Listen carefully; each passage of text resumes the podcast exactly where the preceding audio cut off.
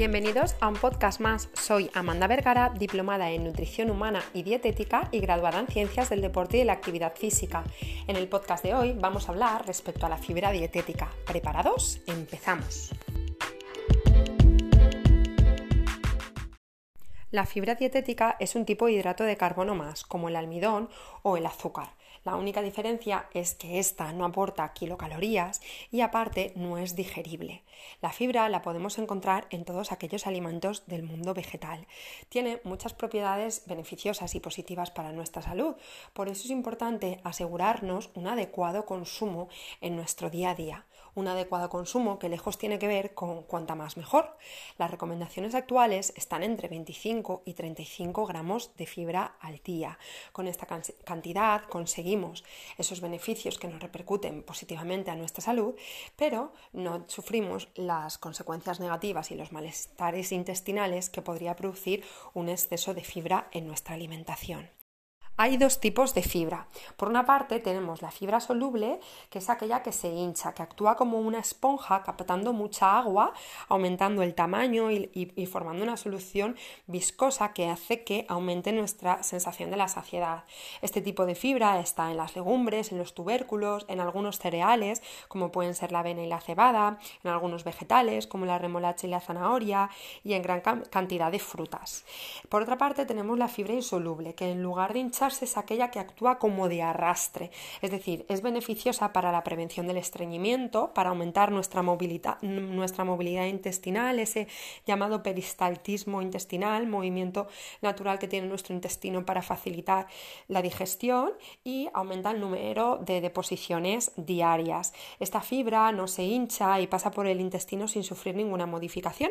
Es rica en la piel, está presente y es rica en la piel de la fruta, en los frutos secos, en las de los cereales, los cereales integrales.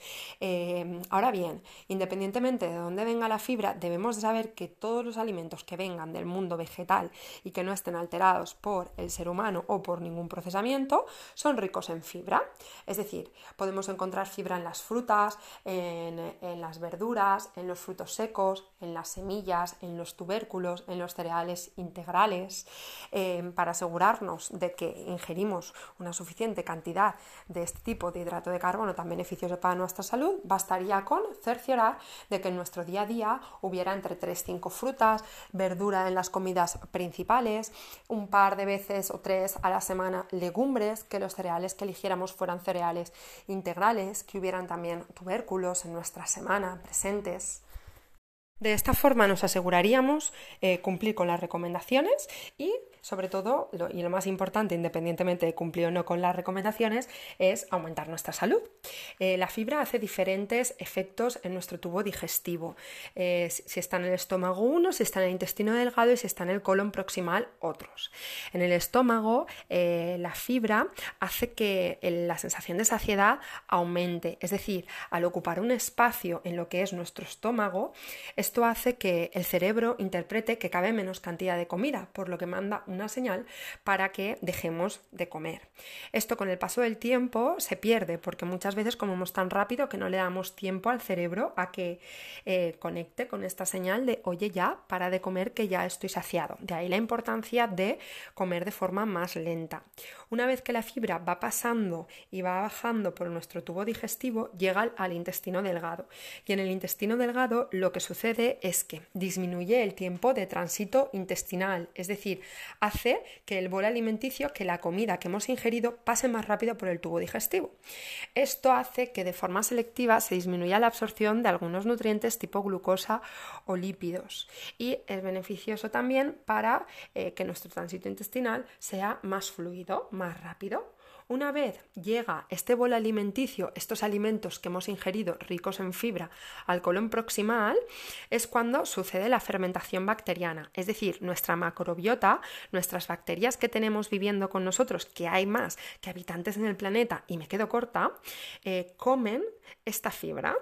Esto es la fermentación bacteriana, es decir, nuestras bacterias eh, ingieren esta fibra para eh, su desarrollo, crecimiento y estar más fuertes y más sanas Ya hablaremos de la importancia que tiene tener una flora intestinal o una macrobiota saludable, pero como consecuencia de esta ingesta por parte de eh, las bacterias de esta fibra se producen los gases, que esta puede ser un daño colateral o una consecuencia negativa que sufren muchas personas cuando de repente aumentan mucho la cantidad de fibra en su alimentación. Por eso, si consideras que no estás ingiriendo suficiente cantidad de fibra, mi consejo es que empieces a introducir alimentos ricos en fibra poco a poco para que tu tubo digestivo se vaya acostumbrando y no tengas esa sensación de distensión, de gases, de dolor abdominal. También en el colon proximal se ha hablado mucho de eh, la absorción de sustancias carcinógenas o cancerígenas por parte de esta fibra y como la fibra hemos dicho que no se digiere, no pasa al torrente sanguíneo, no nos aporta kilocalorías y conforme nosotros la ingerimos la eliminamos vía fecal. Por lo que si yo tengo una sustancia que es capaz de absorber eh, productos tóxicos carcinógenos o cancerígenos, lo que estoy haciendo es eh, disminuir la proliferación o la posible alteración genética de estas colonocitos, de esas células que yo tengo en mi tubo digestivo, previniendo así la aparición del cáncer colorectal, solo y exclusivamente del cáncer colorectal, porque mucho se ha dicho de que la fibra es positiva a la hora de disminuir el cáncer de mama, el cáncer de hígado, el cáncer de... Entonces, lo que a día de hoy se sabe es que sí que tiene un efecto muy beneficioso para la prevención del cáncer colorectal y por, por esto precisamente, porque evita que estas sustancias dañinas para nuestros genes, para nuestras células, pasen dentro de ellas porque las eliminamos vía fecal. Por lo que en el colon proximal la fibra tiene un efecto prebiótico, es decir, de alimentación para nuestra flora intestinal y para el desarrollo de la misma, con todas las consideraciones positivas que tiene eso para nuestra salud. Y por otra parte, eh, la disminución de la proliferación de células tumorales. Y por último, conforme ya se va acercando a la vía de evacuación anal, lo que sucede es que al tener estar ese bolo alimenticio más eh, hidratado, tiene eh, un efecto laxante, es decir, nos permite mejor evacuar nuestro bolo alimenticio y eh, nos previene del estreñimiento y de las posibles consecuencias negativas que éste puede tener. Espero que este podcast te haya ayudado a descubrir un poquito más respecto a la fibra y cómo introducir este seminutriente dentro de tu alimentación para aportarte y brindarte una salud adecuada. Eh, si te ha gustado el podcast y consideras que a alguien de tu alrededor le puede interesar, sería genial que pudiéramos compartirlo y así entre todos eh, influir en el estado positivo de la salud de las personas. Muchas gracias. Bienvenidos y bienvenidas a un podcast más. Soy Amanda Vergara, diplomada en nutrición humana y dietética y graduada en ciencias del deporte y de la actividad física. En el podcast de hoy vamos a hablar respecto a algunas ideas de regalos saludables. ¿Preparados? Empezamos.